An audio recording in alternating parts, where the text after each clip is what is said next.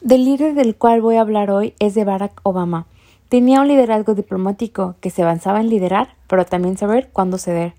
Y tenía un alto sentido ético. Tomaba en cuenta los efectos de las medidas adaptadas, las consecuencias para uno mismo y para los demás, y la norma moral por la que se mide la acción. Unía esfuerzos por un objetivo común, teniendo en cuenta todas las voces de su equipo de trabajo. Era conciliador y negociador. se mantenía en calma en situaciones de crisis y sobre todo creaba ambientes de trabajo colaborativos y con un buen clima laboral.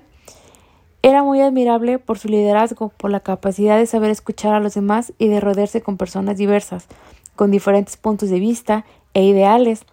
Intentaba entender y solucionar los problemas y sobre todo se rodeaba con las mujeres y también buscaba entenderlas.